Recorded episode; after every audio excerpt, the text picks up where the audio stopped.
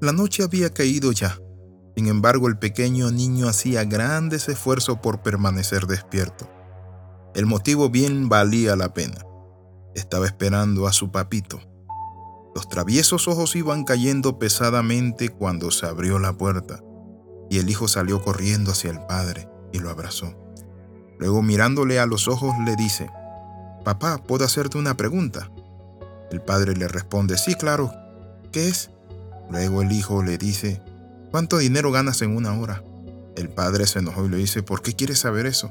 Dime, papito, por favor, ¿cuánto dinero ganas en una hora? Y él dijo, gano 20 dólares la hora. El hijo le dijo, papá, yo he ahorrado 40 dólares.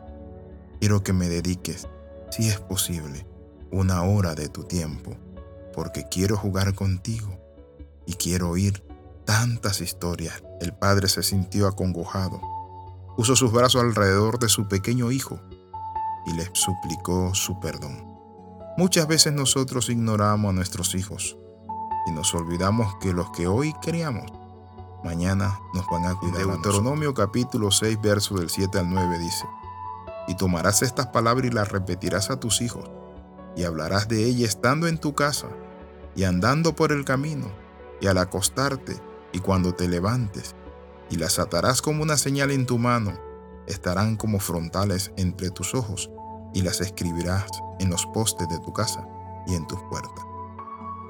La pregunta es, ¿estamos nosotros leyendo las escrituras, compartiéndosela a nuestros hijos, en la mañana, en la tarde, en la casa, en el campo, en la ciudad, cuando nos vamos a acostar.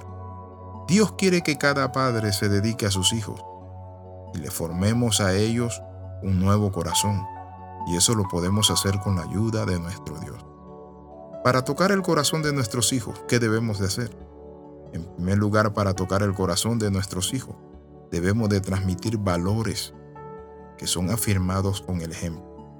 Debemos aprender a compartir algo, y es a compartir nuestra vida. Noé fue un hombre que salvó a toda su familia, que trabajó a favor de su familia, porque le predicó con el ejemplo sus convicciones y fe. Mientras todos se burlaban de él, le juzgaban como loco, él se mantuvo construyendo el arca, le enseñó con el ejemplo. ¿Está usted como padre de familia dando el ejemplo? ¿Está usted como padre de familia evidenciando que usted es un hombre responsable?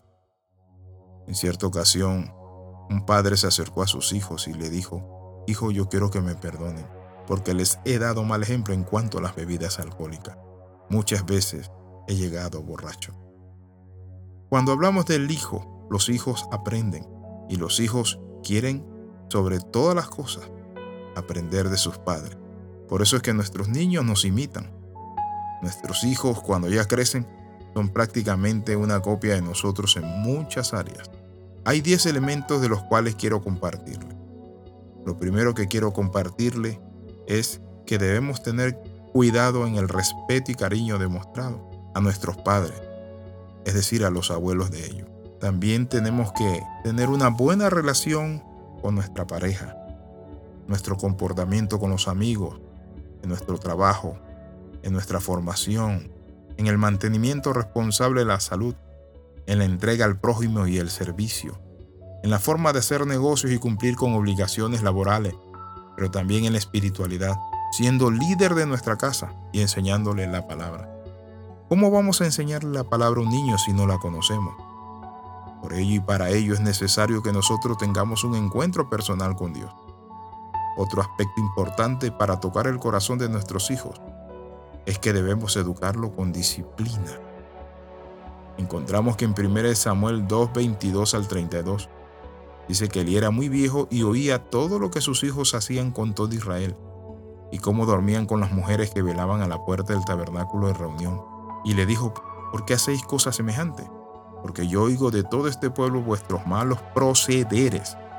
No, hijos míos, porque no es buena la fama que oigo, pues hacen pecar al pueblo de Dios.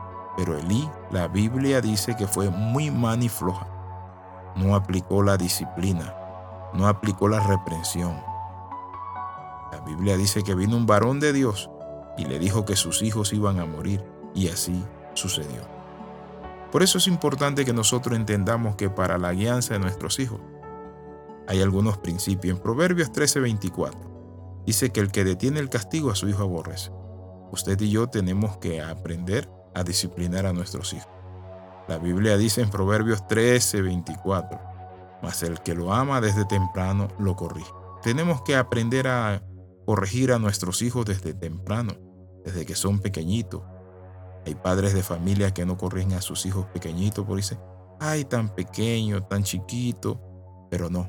La educación se empieza desde temprana edad. Oramos. Padre, en el nombre de Jesús te bendecimos y te damos gracias.